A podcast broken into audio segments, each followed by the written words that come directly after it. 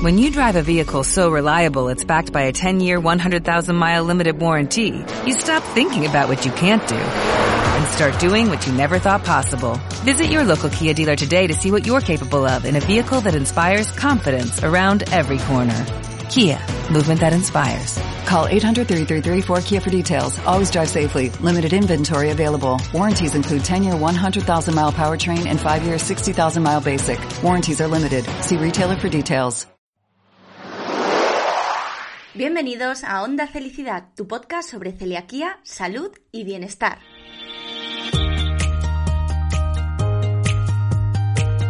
Te saluda Lorena Pérez, periodista, técnico en seguridad alimentaria, co-creadora de Felicidad, celíaca diagnosticada en el año 97 y responsable de este espacio por el que han pasado y seguirán pasando a lo largo de esta tercera temporada los mayores expertos en celiaquía, dieta sin gluten, salud digestiva, nutrición y bienestar. Cada semana te espera un episodio nuevo con información rigurosa, veraz, contrastada y actualizada, siempre de la mano de los mejores profesionales. Presta atención porque lo mejor está por escuchar. ¡Arrancamos!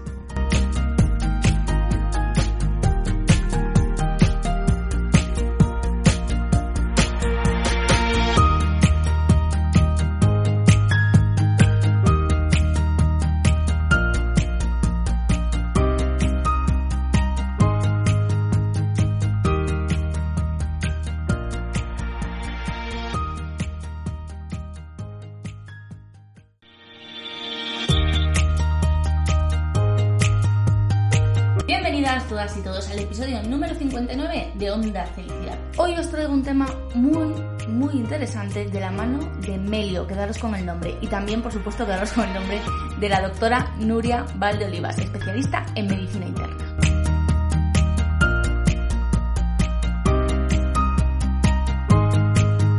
En el último episodio de Onda Felicidad, en el número 58, que por cierto, gracias, habéis escuchado muchísimo, el doctor Santos Santolaria del Hospital San Jorge de Huesca nos hablaba de la importancia de un diagnóstico precoz en enfermedad celíaca y también nos explicaba que ya hay muchos estudios que demuestran que el retraso en el diagnóstico incrementa el riesgo de desarrollar complicaciones. Crucemos los dedos para que nadie eh, se vea en esta situación, pero bueno, es así, es la realidad. Estuvimos hablando de, este tema además en Instagram, arroba felicidad-singlu y también en nuestro Facebook y la verdad algunos comentarios llamaban muchísimo la atención. Eh, creo que todavía hay que trabajar mucho en este campo para que todo aquel que sea celíaco sepa realmente que es celíaco y además lo sepa cuanto antes, por favor, es muy importante. En ese episodio número 58, el doctor Santolaria también nos hablaba de las manifestaciones extradigestivas, poco conocidas algunas de ellas, que no poco frecuentes, de la enfermedad celíaca y ponía el foco en las manifestaciones neurológicas y hacía hincapié en este punto en la necesidad de que el diagnóstico sea súper precoz.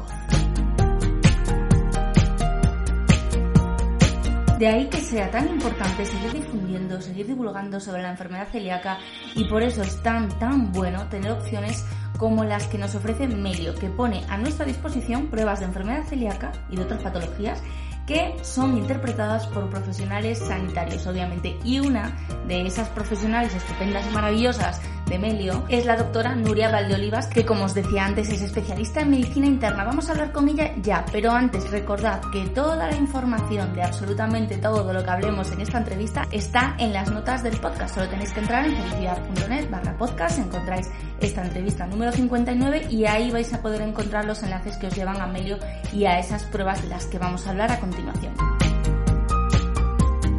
Y no me enrollo más, le doy paso a la doctora Nuria Valdolivas. Bienvenida y muchísimas gracias por estar aquí. Muchísimas gracias, un placer estar aquí con, con vosotros. Bueno, a mí me encantan los internistas porque sabéis de, de, todo, aunque a veces te dicen, es que yo prefiero un especialista, pero es que al final los internistas sabéis de todo porque os habéis estado estu estudiando, especializando durante muchos años para ayudarnos en un montón de cosas. ¿A qué se dedica la especialidad? Defínanosla tú para que la gente lo tenga claro. Bueno, la verdad es que la medicina interna es, me, lo preguntan mucha gente que no tiene muy claro exactamente qué es a lo que nos dedicamos, aunque probablemente eh, si has tenido la, la, desgracia de tener algún hospital, eh, familiar hospitalizado y sobre todo si es mayor o tiene o es un paciente complejo, seguramente haya estado ingresado con nosotros.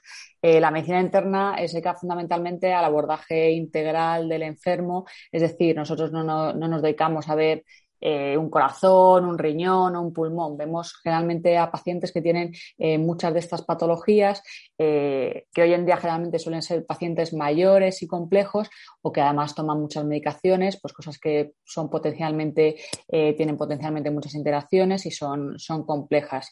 Eso es una parte muy importante de, nuestro día a día, el paciente mayor y complejo, pero luego también lo es el, proceso diagnóstico en general.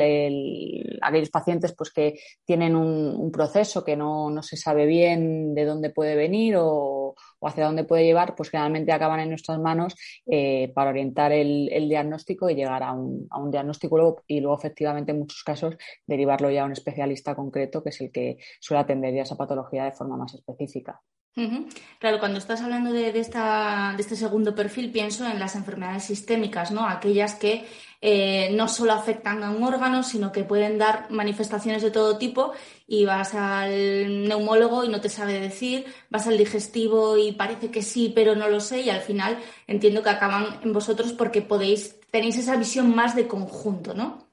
Eso es, eso es justo la definición de patología sistémica, un poco la que, la que más nos gusta y la que más abordamos. Como te decía o señalas tú, una enfermedad pues, pulmonar o una enfermedad sistémica puede tener una afectación pulmonar, que efectivamente pues el neumólogo es el, es el encargado ¿no? de encargarse de, esa parcela respiratoria, pero todas las demás manifestaciones, por ejemplo, extrapulmonares, de las enfermedades, pues yo que sé, de las enfermedades inflamatorias, intersticiales, eh, pues son muchas veces las que, las que manejamos, las que manejamos nosotros. Y se trata un poco de darle al, al enfermo una visión global ¿no? y parcelada de lo que es, de lo que es su salud o, su patología. Cuando hablamos de enfermedad sistémica en onda felicidad, pues se nos ocurre así, ¿eh? sin, muy lejos, sí, eh, la enfermedad celíaca, que es de lo que vamos a hablar hoy aquí, aunque bueno, pues hay otros temas que también nos gustaría tocar contigo, pero lo primero que queremos saber es ¿Qué es Melio? Nosotros en Onda Felicidad y en Felicidad ya los conocemos un poquito más, han estado en un seminario en, en, mayo celebrando de alguna manera el Día Nacional de la Celiaquía, han estado con nosotros, pero explícanos un poquito, ¿qué es Melio?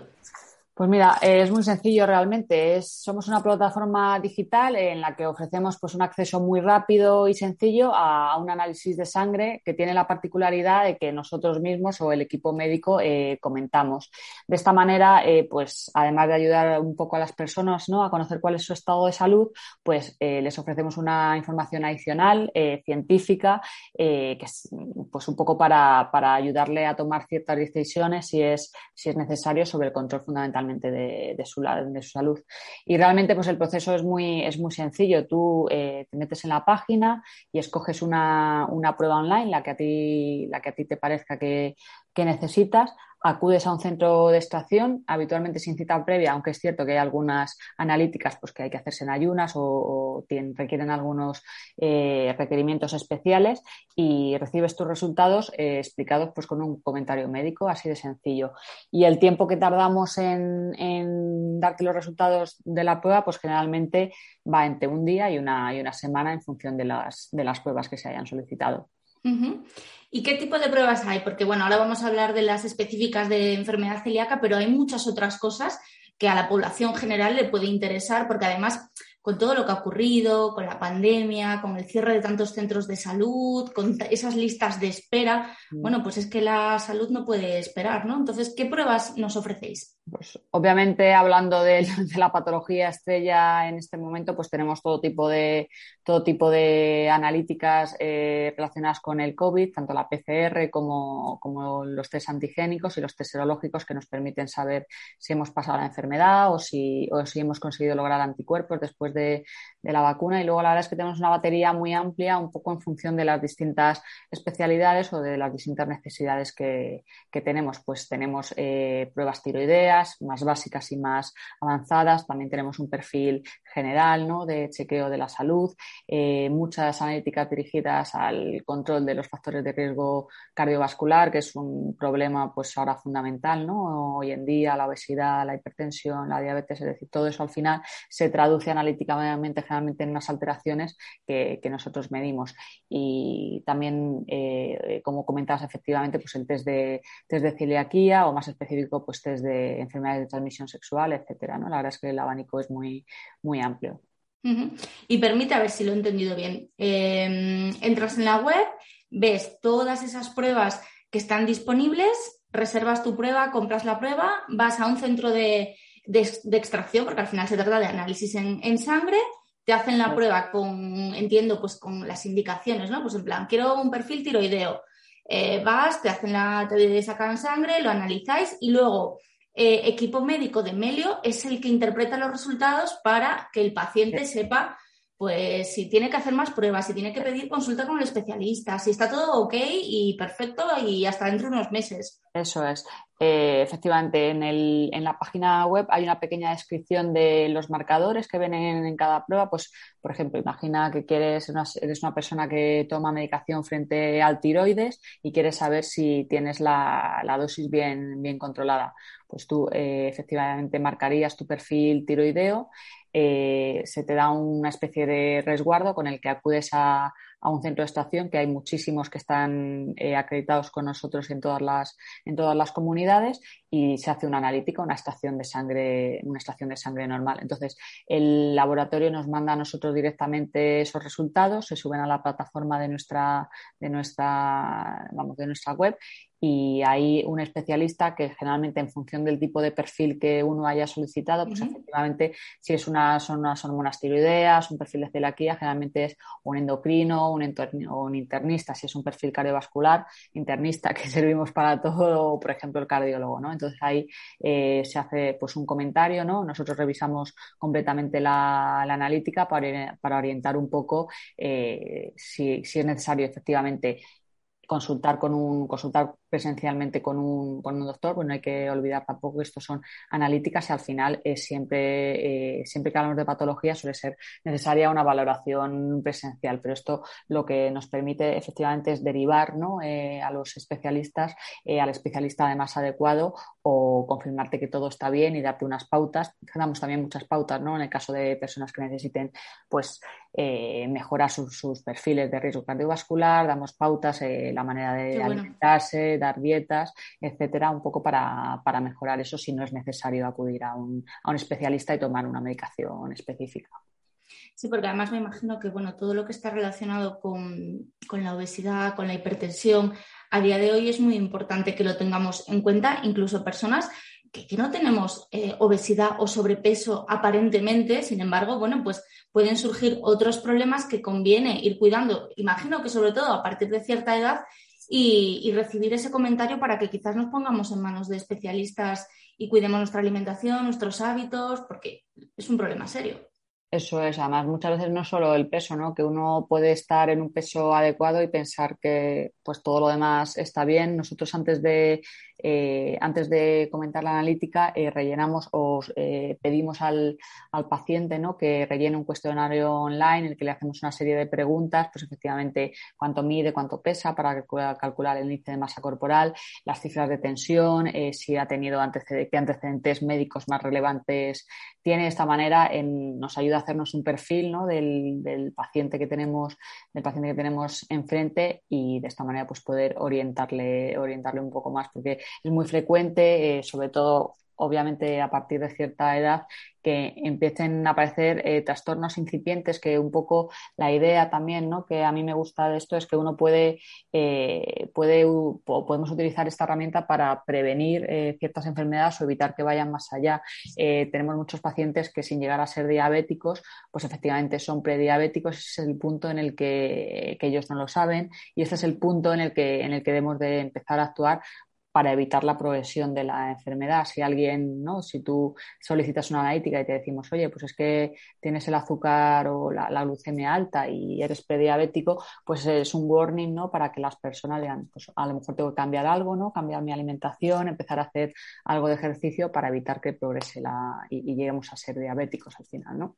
Claro, qué, qué importante es eso porque yo conozco mucha gente que nunca va al médico. Es decir, como me encuentro bien, ¿Cuándo, fue la última vez que te hiciste una analítica? pues la última vez hace cuatro años, hace cinco años.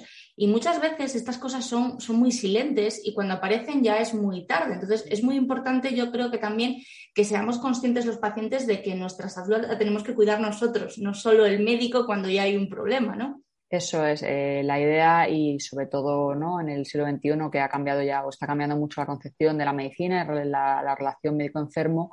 La idea es que cada uno es responsable de su salud. Yo trabajo en un hospital y el paciente cuando ingresa, eh, bueno, yo tengo una responsabilidad obviamente sobre él, pero el último responsable sobre su salud es el paciente y el que toma las decisiones siempre obviamente pues eh, un poco orientado ¿no? por, nuestro, pues, por nuestro criterio, pero al final es el paciente y es el que debe hacerse eh, responsable, de, responsable de su salud. Y todo el mundo eh, sabemos, eh, no solo en el caso de las enfermedades cardiovasculares, sino pues gente pues a lo mejor que entrena de forma muy habitual, toma, por ejemplo, que lo vemos mucho también, suplementos a la hora de hacer ejercicio, que yo no entro si eso está bien o mal, pero sí es cierto que hay ciertas, hay ciertas cosas pues, que pueden hacer que se altere pues, el metabolismo del hígado, el metabolismo del riñón eh, y no está de más pues cada uno sea consciente y sea responsable ¿no? en este sentido y, se haga cargo de, su salud.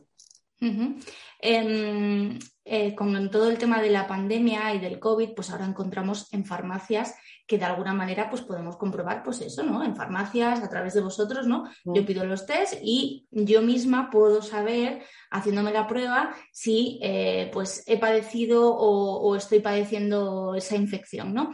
¿Crees que esto está ayudando a cambiar un poco el, concepto que tenemos los pacientes? Bueno, cuando hablo de pacientes hablo de todo el mundo porque todo el mundo al mm. final hemos sido pacientes en algún momento o lo vamos a ser.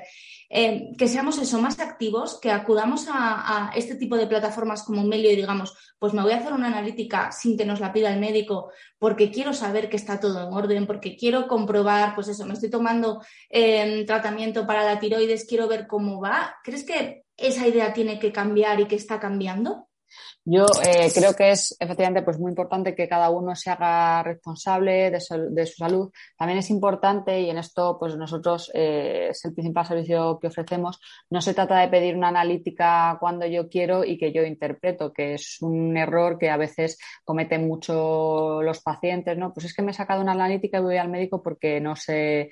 Entonces, mm. es importante que, que alguien realmente la interprete, ¿no? En el caso, porque no, es lo que lleva detrás, o uno saca una una, analítica y ve un asterisco y se piensa que aquello es el, no sé, que tiene una enfermedad mortal y realmente eh, eh, integrado en el conjunto de la analítica no tiene ningún valor, ¿no? Entonces, más, mm, más que el enfermo decida, o sea, decida un poco sobre los resultados, ¿no? Interprete los resultados, se trata de que tome eh, una parte activa en la decisión del cuidado de, de, su salud. Esto lo vemos también mucho, pues, como te comentaba, por ejemplo, en el caso de las enfermedades de transmisión sexual, pues si uno tiene una relación de riesgo, pues desde luego es parte de su responsabilidad individual, pero también colectiva, pues el hacerse una analítica eh, para ver que todo está bien, porque no solo es un problema que puede tener él, ¿no? sino es un problema que puede además transmitir, transmitir a los demás. Entonces, em, se trata de que cada uno, pues como te decía, tome un poco, sea responsable de, su salud, pero siempre sepa eh, a dónde hay que acudir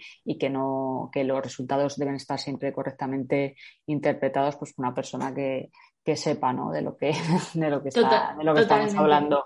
Sí, sí, en, enfermedad celíaca lo vemos mucho y, yo siempre insisto en ello, ¿no? Porque de vez en cuando ves en las redes gente que sube eh, su análisis genético, eh, que sube pues, los resultados de los anticuerpos y te dice, mm, oye, soy celíaco, no soy celíaco, ¿qué hago? Empiezo ya la dieta sin gluten y las personas que comentan son otras personas que son pacientes, que no tienen, de, bueno, de vez en cuando aparece algún médico y dice, por favor, esto no lo comentéis aquí, que acuda a su especialista a explicárselo, que se lo explique. Entonces hay que tener mucho cuidado y siempre, si no entendemos un informe, pues preguntamos, que a veces me imagino que seremos un poco pesados, pero bueno, pero... tenemos que salir de dudas. No, eh, pero eso, eso es la idea, ¿no? Lo que no se puede es, pues efectivamente, interpretar unas pruebas eh, que tienen eh, su dificultad, porque además, y si esto, yo creo que el COVID nos ha enseñado un poco a, o, ha, o ha hecho que, que la gente entienda pues que la medicina no es blanco o negro, ¿no? Y, y que muchas veces las respuestas no son tan claras. Pero ¿por qué si me hago una PCR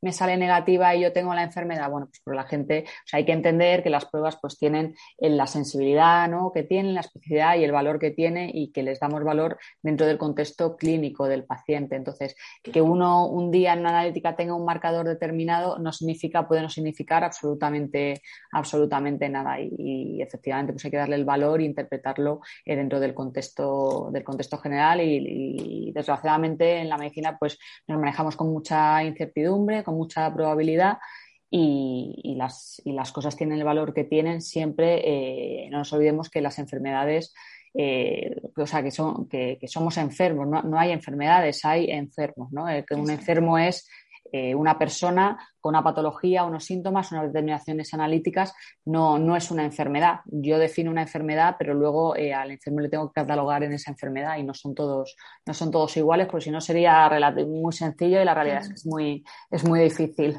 Sí, sí, cada paciente es un mundo, me imagino, y por eso es tan importante, bueno, pues eso, que con unos resultados en la mano sea nuestro médico el que nos diga, pues esto es lo que hay que hacer o esto es lo que no hay que hacer, hay que darle la importancia que realmente el profesional, que es el que se ha especializado en ello, pues sabe que, tiene. Bueno, Nuria, eh, yo te he traído aquí para hablar de enfermedad celíaca, pero es que me, me estoy apuntando un montón de temas que ya volveré a llamar a la puerta de Melio porque hay muchas cosas de, las que hablar aquí. Es estupendo, siempre encantado de echar una mano, de colaborar. Fenomenal. Bueno, en la parte que, de la que hablamos aquí casi siempre, de la celiaquía, ¿qué es lo que ofrecéis en, en Melio?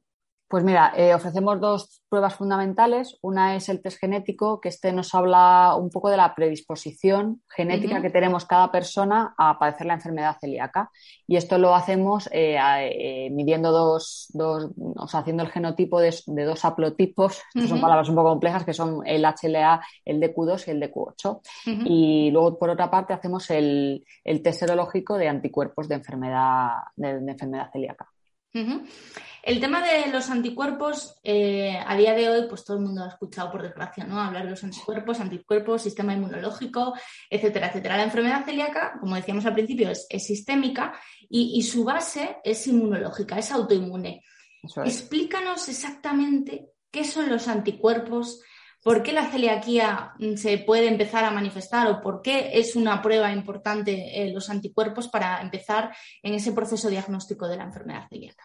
Pues mira, los anticuerpos o inmunoglobulinas, que lo habréis visto un montón de veces ya en los medios como abreviado como IG, eh, son unas proteínas que genera nuestro cuerpo, eh, en resumen, pues para defenderse eh, de diferentes factores o diferentes agentes.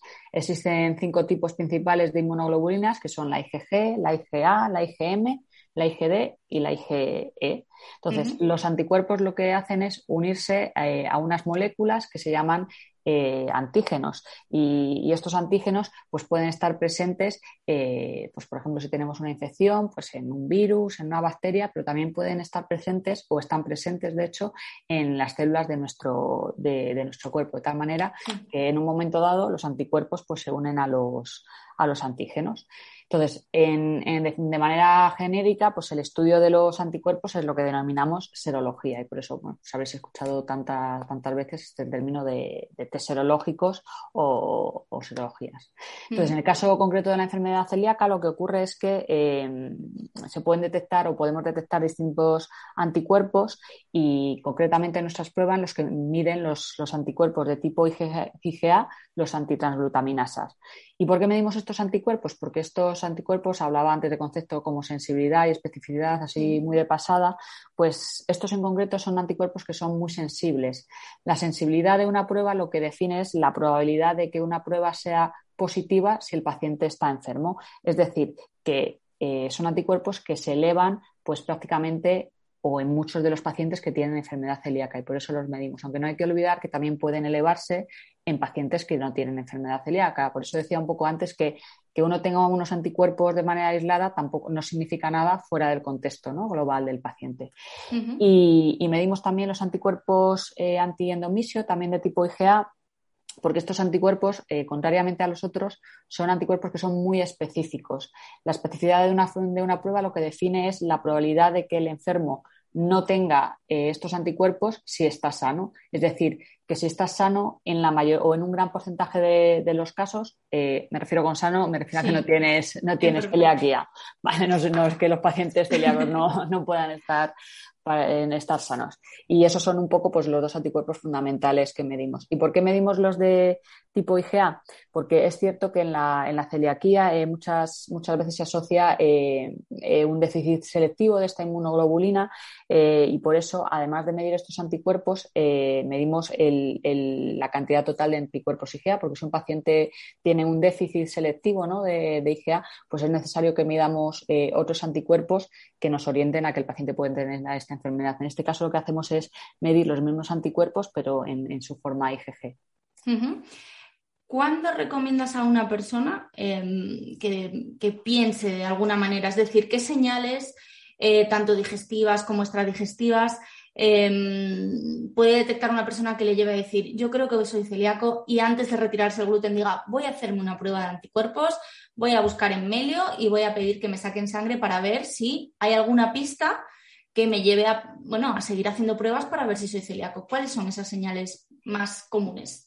Pues la verdad es que tradicionalmente la celiaquía es una enfermedad que los, que los pediatras tienen muy en mente porque es una enfermedad que generalmente debuta en la, debuta en la infancia, ¿no? Son niños eh, que generalmente no cogen peso fundamentalmente, son niños que tienen un retraso, un retraso ponderal, retraso en la ganancia de, de peso y luego suelen tener eh, acompañado eh, diarrea. Son además niños que eh, acaban haciendo pues anemia ferropénica porque tienen y, llevan asociados pues déficit de otras vitaminas porque al final se produce un proceso de malabsorción secundario. En el caso de la edad adulta o el paciente, el adulto joven, generalmente lo sospechamos eh, cuando uno, eh, en el estudio de la, de la, diarrea, ¿no? pacientes que siempre han tenido un hábito intestinal, eh, una diarrea que, no, que, no, que no es atribuible a, a, otras causas claras, pues debemos sospecharlo. También en, en, anemias que sean anemias ferropénicas, fundamentalmente, otro tipo de, de, de vitaminas o minerales que sean refractarias, ¿no? Que, no, que no conseguimos explicar por qué, por qué motivo. Eh, como decías antes, esas son las manifestaciones más frecuentes de tipo, las más frecuentes obviamente son las de tipo digestivo, los, las comidas que, sientan mal, ¿no? Eh, las digestiones pesadas, los gases. Eh, y luego, sin embargo, también hay otras manifestaciones que son extradigestivas o sea, esa enfermedad celíaca, pues efectivamente, pues como pueden ser pues, problemas de, atopia, dermatitis, etcétera. En esos casos, eh, generalmente siempre, siempre descartamos de que de forma secundaria pues no haya una, una celiaquía debajo. Qué, qué, bueno, ¿no? Porque al final encontramos que todavía en celiaquía el, el infradiagnóstico es es elevado y muchas veces es porque no se asocian tanto esos síntomas extradigestivos con una enfermedad celíaca, ¿no? Pues tengo un problema en la piel, pues voy al dermatólogo, el dermatólogo eh, me diagnostica, pues eso, piel atópica, que es además algo súper común y no se asocia con ese daño que, hay, que puede haber en el intestino y que además la manera de, llegar a diagnosticarla empieza con esas pruebas serológicas, con esos anticuerpos, que además, em, según nos cuenta la, la SGAN en la última revisión, en casos de niños con esa transglutaminasa muy elevada, con los antiendomisios positivos y con la genética ya estaría. Eso es. Diagnosticado, ¿no? Realmente, como te decía, el caso de los niños suele ser lo más fácil, sobre todo porque es una enfermedad que está que, está, que, que, se sospecha, que se sospecha mucho ¿no? en, los, en los niños. En los adultos eh, siempre tiene un poco más de complejidad porque son, hay ciertas patologías ¿no? que tradicionalmente pues, son de, de niños y otras patologías que son más de, del adulto y, la celiaquía pues, es una de esas que a veces se nos, a los adultos se nos, se nos olvida porque da la sensación de que si has sido celíaco, pues alguien te habrá diagnosticado en algún momento de, de celiaquía y es cierto pues, que a veces nos encontramos casos de diagnósticos, de diagnósticos tardíos. ¿Y os llegan? ¿Habéis visto en Melio muchos casos de, de eso, pues de, de, niños, de adolescentes con esa transglutaminasa, con ese antiendomisio, que también se hace el test genético y al final, bueno, entiendo que la interpretación que dais vosotros es consulta con tu médico para que te confirme el diagnóstico, pero ya está muy encauzado. Eso es, sí, hombre, desde luego unos, unos anticuerpos ¿no? Eh, que sean positivos con una clínica sugerente, pues obviamente hacen eh, que el diagnóstico sea, sea muy probable y lo que, lo que, lo que es necesario efectivamente es siempre una exploración física detallada y, un, y una anamnesis, ¿no? un cuestionario eh, pues mucho más extenso y detallado pues para confirmar la, la, enfermedad y para descartar otras, que no olvidemos que siempre hay que, puede haber otras enfermedades coexistentes y que, que asemejen, ¿no? simulen los, los, síntomas de una enfermedad y, y, podamos, y podamos equivocarnos y dar un diagnóstico, un diagnóstico erróneo. Comentabas antes que, que, por eso es tan importante la, la, parte que tiene aquí el médico en, en, Melio, ¿no? No solo es la analítica con unos resultados, sino la interpretación por parte del médico, porque a veces esos anticuerpos, en el caso de la celiaquía, aparecen elevados, pero no hay una celiaquía. ¿Por qué se pueden elevar esos anticuerpos si no hay una enfermedad celíaca? ¿Qué otras razones pueden hacer que se eleven? Bueno, eh, por ejemplo, en el caso de los, y aparte de los anticuerpos, en el caso del, genotipo, ¿no? de la predisposición genética, que uno tenga una predisposición genética a tener una enfermedad no significa que vaya a desarrollar la enfermedad. Esto es una cosa que cuesta a veces de explicar a, a los pacientes, ¿no? Igual que Pasa un poco, por ejemplo, lo mismo con la, con la diabetes, ¿no? Eh, la diabetes tipo 2 eh, es una enfermedad que tiene una carga genética muy alta pero el hecho de que tu padre sea diabético y tu madre sea diabética no significa que tú vayas a ser diabético y que por ende pues te olvides y digas, nada, yo cuando sea diabético me tomaré la pastilla y ya está, ¿no? Entonces, uno puede tener la, predisposición, que es las papeletas con las que tú has nacido, ¿no? Para tener la enfermedad, pero luego influye pues tu forma de vida, ¿no? El, tu forma de vida, tu alimentación, tu, lo que es la epimedicina, ¿no? Que, llamamos eh, a la hora de desarrollar la, enfermedad. Eh, pues si uno sabe que tiene anticuerpos o que tiene una predisposición genética eh, a desarrollar la enfermedad, pues siempre puede estar más al tanto ¿no? de los síntomas de alerta que pueden aparecer eh, y que te hagan pensar, oye, pues es que a lo mejor he desarrollado en un momento dado enfermedad, pero eh, hay que estar tranquilos ¿no? y saber que, como decía antes, la medicina es un poco de probabilidades y que uno tenga más probabilidades de tener una enfermedad no significa que vaya a desarrollarla y tampoco hay que vivir con miedo, simplemente bueno, pues saber qué es lo que es lo que hay, que son que tú tienes siete papeletas y yo tengo una, pero el resto es el resto es la vida y el vivir. Claro, sí, es que además em, las cifras eh, señalan ¿no? que entre un 30 y un 40% de la población tiene genética de riesgo de celiaquía, pero luego solo entre el 1 y el 2, bueno, dependiendo de la, de la fuente, desarrollamos la enfermedad. Aunque yo siempre recomiendo, ¿no? En casos de, de, de familiares de primer grado, quizás es recomendable echar un vistazo a esa genética porque, bueno, ya sabemos si tenemos ese riesgo o no y ya podemos estar mucho más pendientes, ¿no? Claro, eso es, es una enfermedad que también tiene cierta agregación ¿no? Eh, familiar y como, como decía, ¿no? y vuelvo siempre al tema de los niños porque es donde más lo, lo, conocemos. Si tienes un hermanito celíaco, pues al hermano seguro que le van a hacer las, las pruebas ¿no? para, para, detectar como mínimo si tiene la predisposición genética y si tú, tu hermano tiene también celiaquía diagnosticado y tú de repente pues empiezas con síntomas que, que te recuerdan, pues oye, lo cierto es que tienes mucha más probabilidad que, que otra persona de desarrollar la enfermedad. Entonces, recapitulando un poquito estas dos pruebas, con anticuerpos positivos y con genética compatible con enfermedad celíaca, pues entiendo que, la recomendación que dais es acudir a un digestivo, en el caso de los adultos, ¿no? Para ver qué pasa ahí en ese intestino. Especialmente si tienes síntomas, ¿no? Eh, que eso es lo, siempre un poco lo más, lo más importante. La presencia de síntomas es siempre lo más, lo más importante, eso es. Y en el caso de los niños, bueno, entiendo que también, aunque ya es más indicativo de, presencia de, la enfermedad. Eso es. Y si los anticuerpos son negativos, porque ahora el último protocolo habla de, una celiaquía seronegativa, que no es especialmente prevalente, que, normalmente, bueno, pues si los anticuerpos son negativos, em, bueno, pues se descarta, pero lo que nos explica el protocolo es que si hay mucha sintomatología, si hay mucha clínica compatible, aunque los anticuerpos sean negativos, que hay que hacerse los anticuerpos, hay que seguir investigando. Eso es.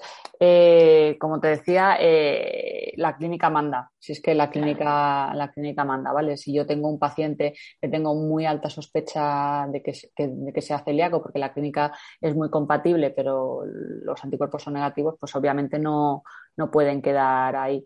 Y, además es clínica que es fundamentalmente clínica digestiva, ¿eh? o sea que no, no, son estas manifestaciones un poco más este, digestivas, un poco más etéreas de la enfermedad celíaca, sino que son manifestaciones habitualmente digestivas, generalmente eh, diarrea. En este caso lo que hacemos es pues estudiar otras enfermedades que tengan una, una base autoinmune generalmente, que sabemos que se asocian a la, a la celiaquía y, además es que paradójicamente eh, se asocian a una celiaquía que es eh, severa y, además crónica eh, y que suele ser por este motivo el hecho de que los anticuerpos sean negativos suele ser de más difícil diagnóstico y son a veces las que vemos de diagnóstico en la, en la edad adulta y que cuestan de diagnosticar. Hay a veces que como decía al principio es que la medicina es mucha incertidumbre y no es tan, no, no es fácil llegar a los diagnósticos de los pacientes porque no es como hemos visto, pues todo el que esté celíaco, anticuerpos y ya está, ¿no? Entonces, em, de hecho, uno de los motivos por los que se cree que existen estos celíacos que, sin anticuerpos, que, que llamamos seronegativos, no es porque no produzcan anticuerpos, sino porque estos anticuerpos eh, están unidos de una, de una forma tan, tan, tan, tan, fuerte a la transglutaminasa tisular que lo que pasa es que no pasan a la circulación sanguínea, se quedan en los tejidos, entonces eh, no, se pueden detectar con un, con una, con un resultado ¿no? analítico. Qué complicados lo ponemos, ¿eh? Los celíacos no os lo ponemos nada fácil a, los clínicos, nada, nada. Eso es, la verdad es que, la verdad es que sí, sobre todo en las, en las manifestaciones más, no, nosotros tenemos un dicho que, bueno, que eso es, es complicado diagnosticar una enfermedad infrecuente eh, pero generalmente suele presentar con síntomas eh, frecuentes, ¿no? Pero lo que es muy, muy difícil es diagnosticar eh, otras enfermedades que son más frecuentes, pero que debutan de una, con una sintomatología pues muy, muy infrecuente, porque al final lo de siempre, lo más probable es lo más probable y que un paciente sea celíaco con anticuerpos negativos, pues ya empieza a entrar dentro del, del, del espectro pues de lo menos probable y eso hace que sea más difícil el diagnóstico y luego además que hay que pensar que siempre el, el proceso diagnóstico sigue unos pasos, no, no puede ser todo a todos desde el principio porque no tiene, nos, nos perderíamos además en un mare magnum de pruebas que, que no se pueden interpretar, ¿no? Hay que ir paso a paso en el proceso diagnóstico. Es complicado. Si en la edad adulta siempre nos decís que es muy difícil, que lo fácil es pues en niños que cumplen con esos requisitos que decías al principio, ¿no?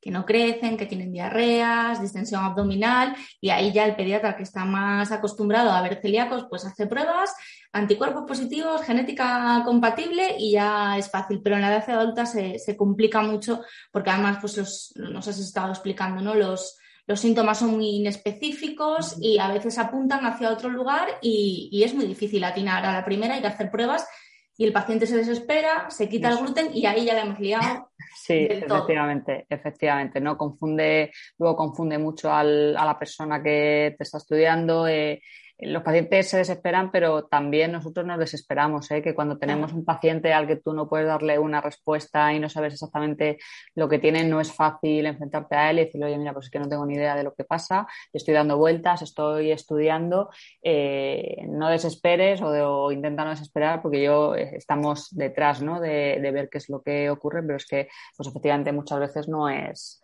no es tan sencillo. Complicado, sí. Has hablado de, mm, la relación de, las enfermedades autoinmunes y cuando hablamos de celiaquía siempre surge una, ¿no? Que es la tiroiditis autoinmune, es el hipotiroidismo de Hashimoto, que se considera incluso grupo de, riesgo de enfermedad celíaca. Y, y, de hecho ese protocolo, esa guía que apareció en el 2018, recomienda hacer un seguimiento a los pacientes con tiroiditis autoinmune de anticuerpos de celiaquía y viceversa. ¿Lo notáis mucho? ¿La gente os lo, os lo pide o todavía hay desconocimiento de esta mm. relación? No, la verdad es que en, mi experiencia, hombre, nosotros los clínicos sí que sabemos que todas las enfermedades que tienen una base autoinmune pues predisponen a, a, padecer otra, pero la verdad es que nosotros, o yo particularmente en la consulta, todavía no he notado que los pacientes te demanden claramente esta información, a no ser que sean pacientes, obviamente, que, que están pues que, les diagnostica, están muy leídos y, empiezan a bucear en toda la información que, existe y, bueno, y efectivamente alguno te lo, te lo plantea, pero eh, somos realmente los clínicos los que estamos detrás de, esta, de este tipo de, problemas y sabemos oye, que este paciente es, celíaco, tendré que pedirle un perfil tiroideo pues por lo menos una vez al año para, asegurarme de que, todo, de que todo va bien y que no desarrolla la enfermedad. ¿Qué es exactamente? Porque nos encontramos con, muchos pacientes celíacos que han llegado al diagnóstico pues, a través de, un perfil, perdón, de un diagnóstico previo de, ese Hashimoto y al revés. ¿Qué es exactamente el hipotiroidismo de Hashimoto y, y por qué se relaciona con la celiaquía? ¿Por esa base autoinmune que tienen ambas? Eso es, eso es. Y pues eh, eh, al igual que la enfermedad celíaca, es una enfermedad autoinmune eh, en la que se producen una serie de anticuerpos, en este caso dirigidos frente a las, a las proteínas del, tiroides, que lo que condiciona pues, es una disminución en la producción de, las hormonas tiroideas. ¿Y qué síntomas da el hipotiroidismo que nos pues pueden hacer ir a consultar al médico a ver qué está pasando aquí? El hipotiroidismo da una constelación de síntomas que puede ser infinita. Eh, esto lo digo con cautela porque todo el mundo de entrada, si lo, lo, dices, no puede pensar que, que es hipotiroidismo. ¿no? Y, y, son los menos realmente, ¿no? Los que lo tienen, pero las manifestaciones típicas pues son el cansancio, la sensación de que uno va, va, más lento. Es como si fuera menos revoluciones de las que tiene que ir, ¿no? El sentimiento de, de, de que ha dado como de que me cuesta pensar. Otra cosa muy, muy habitual es el sobrepeso, se asocia mucho a, a la ganancia ponderal, al estreñimiento, a la caída del, a la caída del cabello, ¿no? Pues esos son los síntomas clásicos del, del hipotiroidismo, que son además contrarios a los del de, hipertiroidismo, que estén en este caso no se asocia, pero sí al revés, ¿no? Los pacientes hipertiroideos van pasados de, revoluciones. Eso es, mientras que los hipotiroideos son pues eso, gente pues eso, fundamentalmente que, va pues como tres o cuatro revoluciones más lenta de la que, de la que debería, de la que debería ir. Qué importante es escucharos porque eh, explicando este mensaje como lo has explicado, diciendo, a ver, calma, todos tranquilos, pues realmente te tranquilizas, porque si tú mm. empiezas a pensar, pues eh, esta semana he estado cansada tres días, es. no sé qué, te, metes en Google y dices, mira, ya me autodiagnostico yo misma, que me lo ha contado Google y ya está, hay que ir a la consulta y hay que hacerse pruebas sobre todo porque además que son síntomas eh, que son eh, por sí solos son síntomas muy inespecíficos, que una persona esté cansada muy difícilmente o solo cansada se va a explicar por qué sea hipotiroidea muy difícilmente, ¿no? Es la suma de todo, de todos esos síntomas, ¿no? Y sobre todo de, algunos eh, datos de alarma, ¿no? Eh, una cosa es que uno que esté cansado porque vivimos con el ritmo que vivimos, estamos muy cansados, y otra cosa es realmente ya un cansancio que te impida eh, realizar tus actividades del día a día o haga que, dejas, que dejes de hacer cosas que antes hacías y ahora no puedes, no puedes hacer, ¿no? Es ese tipo de, cuando hablo de caída del cabello, pues es que yo me peino también en la ducha y me salen y nunca pienso que soy hipotiroidea, lo que pienso es, pues ya está, pues es la vida, el estrés, ¿no? Pero cuando hablamos de caída de cabello hablamos de gente que se caen de cosas muy evidentes, ¿no? Mechones de cabello cuando, o cuando, cuando se lava o cuando, o cuando se peina, ¿no? Sí, porque por un lado hay que explicar a la gente que hay que ir al médico, que hay que hacerse revisiones, pero tampoco hay que estar todo el día. Eso es, hay que ver un poco del, alarmismo y de estar mirándonos con, lupa, porque generalmente las enfermedades, eh, especialmente si son graves, eh, dan la cara. O sea que uno eh, es, así, ¿no? La enfermedad no da la cara siempre de alguna, de alguna manera y te manda el cuerpo sabio al final, ¿no? Y nos manda, pues eso, es síntomas de alarma, warnings que nos hacen pensar que aquí, oye, no sé lo que pasa, pero algo no está, no está yendo bien. No hay una diferencia clara en cómo era yo hace un mes o dos o seis meses en, a cómo soy ahora. Eh, Nuria, mm, trabajáis en todo el país, tenéis centros prácticamente en, toda España para que aquel que quiera eh, hacerse alguna de, esas pruebas que ofrecéis en la plataforma, pues pueda acudir a ese centro, sacarse sangre y luego ya pues seguir con, con vosotros. Estáis en todo el país prácticamente, ¿no? Eso es, sí, no hay, porque date cuenta que nosotros eh, toda, esta, toda esta información se recoge eh, de manera virtual, nos llegan los laboratorios y laboratorios pues tenemos en todas las ciudades de, en todas las ciudades de España. O sea que no hay excusas para hacerse ese chequeo, no hay excusas si tenemos pues esa sospecha de, de enfermedad celíaca y ya no solo la sospecha, sino también los anticuerpos también se utilizan para el seguimiento una vez que estás diagnosticado para comprobar que está todo en orden y, me imagino que se puede complementar con más pruebas, por ejemplo, yo que sé, analítica de, hierro, de vitaminas, de eh, otros nutrientes, ¿no? Eso es. Eh, la enfermedad celíaca, una vez que, bueno, es una enfermedad que es crónica, como, como sabéis, ¿no? Además tiene la, tiene la desventaja de que, a diferencia de otras, eh, no nos, nos, nos, condiciona que el tratamiento es quitar el gluten, ¿no? Fundamentalmente, y eso pues la verdad es que es duro, ¿no? Las personas que yo conozco que, que son celíacas de toda la vida, lo cierto es que lo llevan mejor que las personas a las que obviamente les diagnosticas una celiaquía cuando son más mayores y tienes que retirar de, de su dieta pues un montón de alimentos que están acostumbrados a, a comer. Entonces, eh, esto hace que sea una enfermedad, eh, sobre todo también como afecta a gente joven, ¿no? que en la adolescencia o los, los, adultos jóvenes,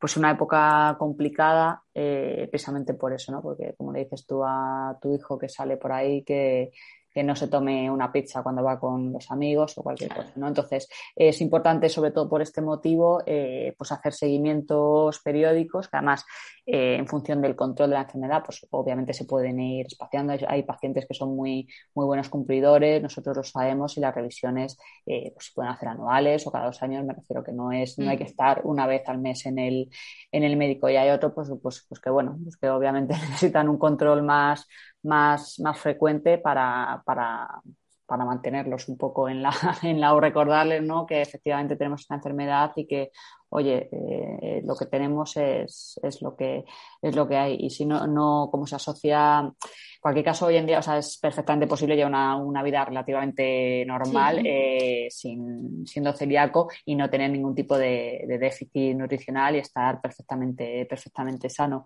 Eh, pero no está más efectivamente, pues de vez en cuando, ¿no? Pues una vez al año, cada dos años, hacerse una analítica con un perfil férrico, con las hormonas tiroideas que comentábamos, con vitamina B, con vitamina B12, ácido fólico, que son eh, todos aquellos eh, o todas aquellas vitaminas, ¿no? elementos que como consecuencia de la mala absorción que produce la celiaquía, pues pueden verse, pueden verse alteradas. Sí, a mí esto me parece súper importante, el tema del, del seguimiento, porque eh, no todos los celíacos eh, tenemos la misma respuesta ante una ingesta de gluten. Yo, por ejemplo, me considero un radar de gluten con patas porque a mí me cae una amiga en el plato y a las dos horas estoy vomitando, cansada, con dolor de cabeza, etcétera, etcétera. Pero hay personas que tienen muy poca sintomatología eh, o que la tienen totalmente normalizada. De vez en cuando, pues mm, tengo diarreas, es que yo soy así, o de vez en cuando tengo malas digestiones.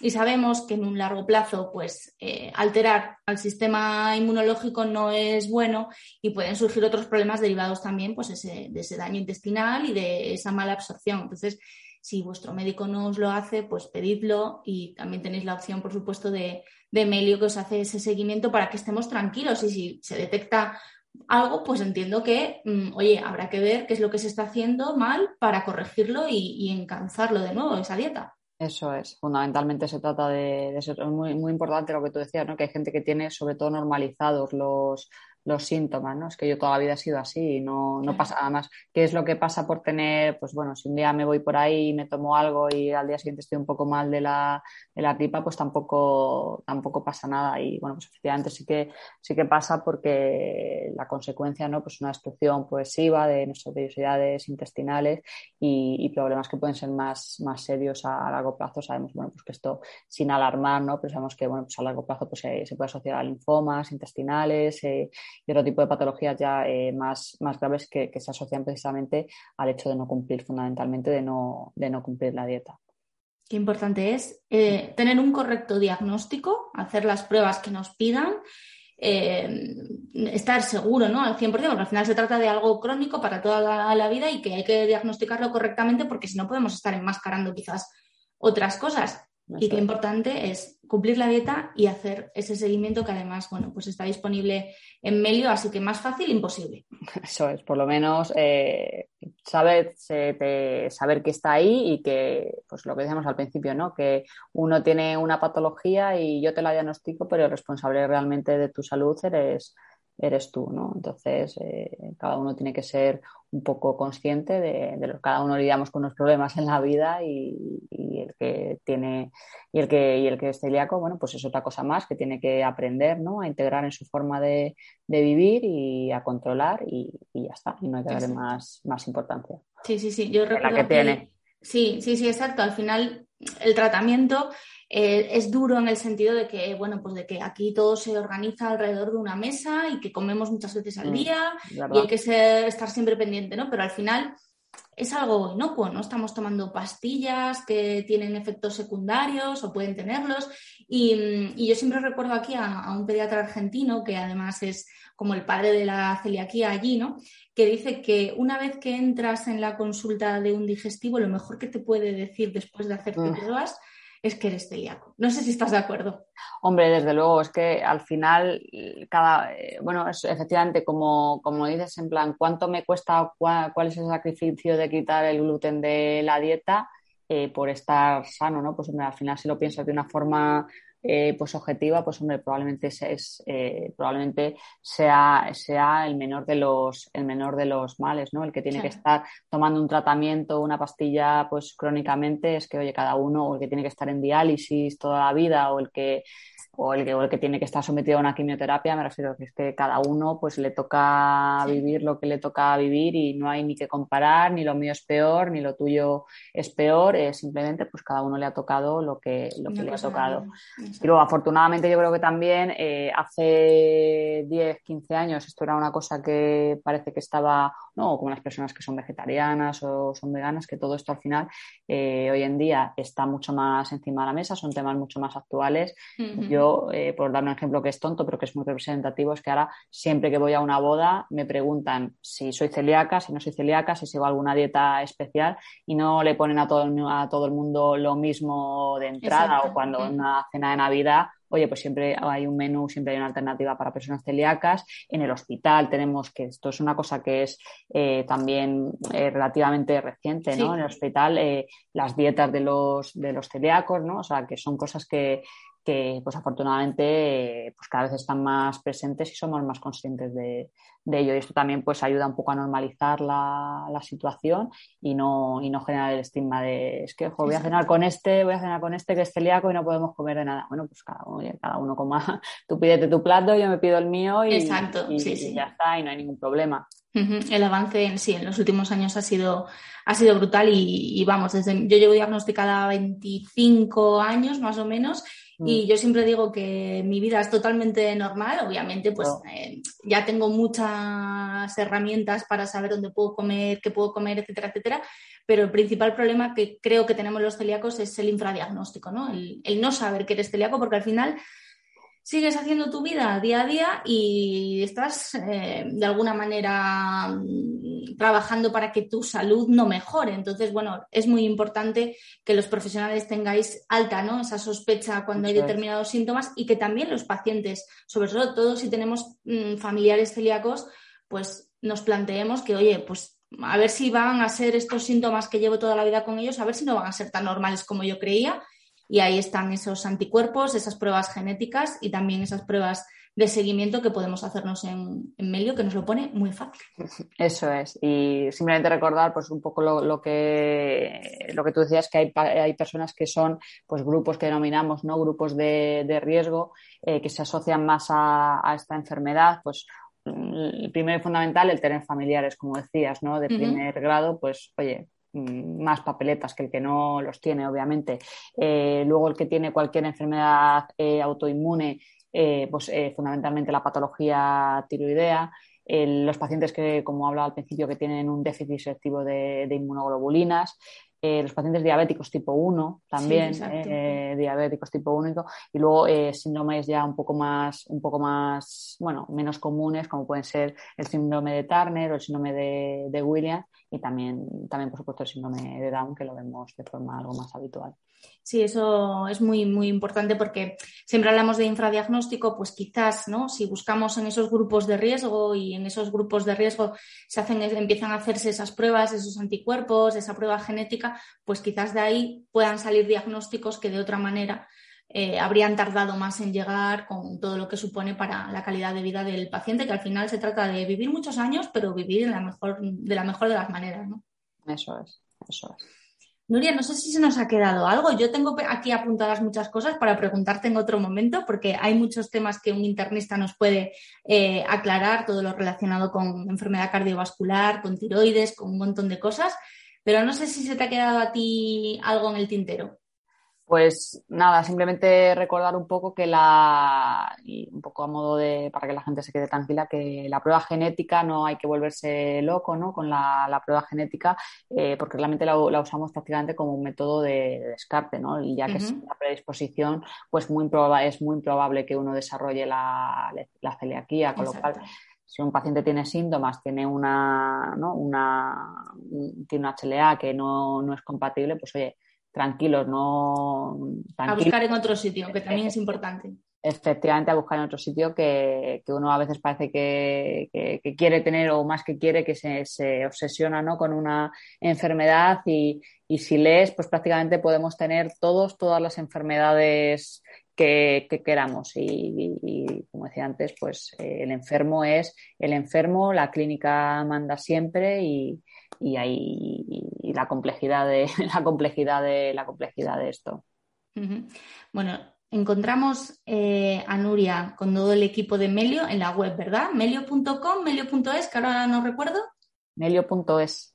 Vale, de todas maneras, lo dejaremos en, en, las notas del podcast, vais a tener enlaces a, la web, a sus redes sociales también, para que, bueno, pues si queréis echar un vistazo a esa plataforma podáis acceder a ella y ya allí os confirmamos exactamente si es .com o .es, porque yo ahora mismo no lo tengo aquí delante, no lo sé. Pero, pero bueno, ya veis que es muy sencillo, solicitáis la prueba, acudís al centro de extracción que más os apetezca, están en toda España y en muy poquito tiempo tenéis unos resultados de esa prueba que habéis pedido interpretados por un profesional de la salud, para que no hagamos cábalas nosotros, ya nos lo dice el médico, que para eso está. Eso es.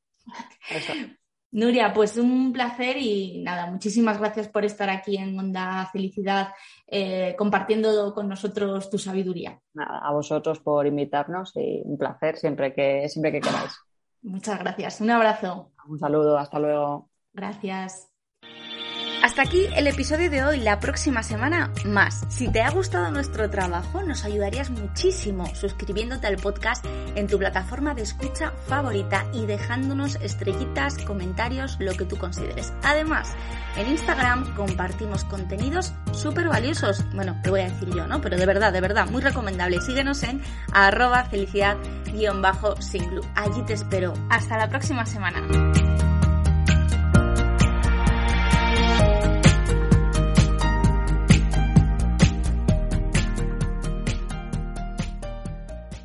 Como nuevo cliente de Western Union, puedes disfrutar de una tarifa de envío de 0 dólares en tu primera transferencia internacional de dinero en línea. Envía dinero a los tuyos en casa de manera rápida, fácil y conveniente. Visita westernunion.com o descarga nuestra app hoy mismo y tu primera tarifa de envío corre por nuestra cuenta. Aplican ganancias por cambio de moneda. No disponible para tarjetas de crédito y envíos a Cuba. Servicios proporcionados por Western Union Financial Services Inc. NMLS 906983 o Western Union International Services LLS NMLS 9069 85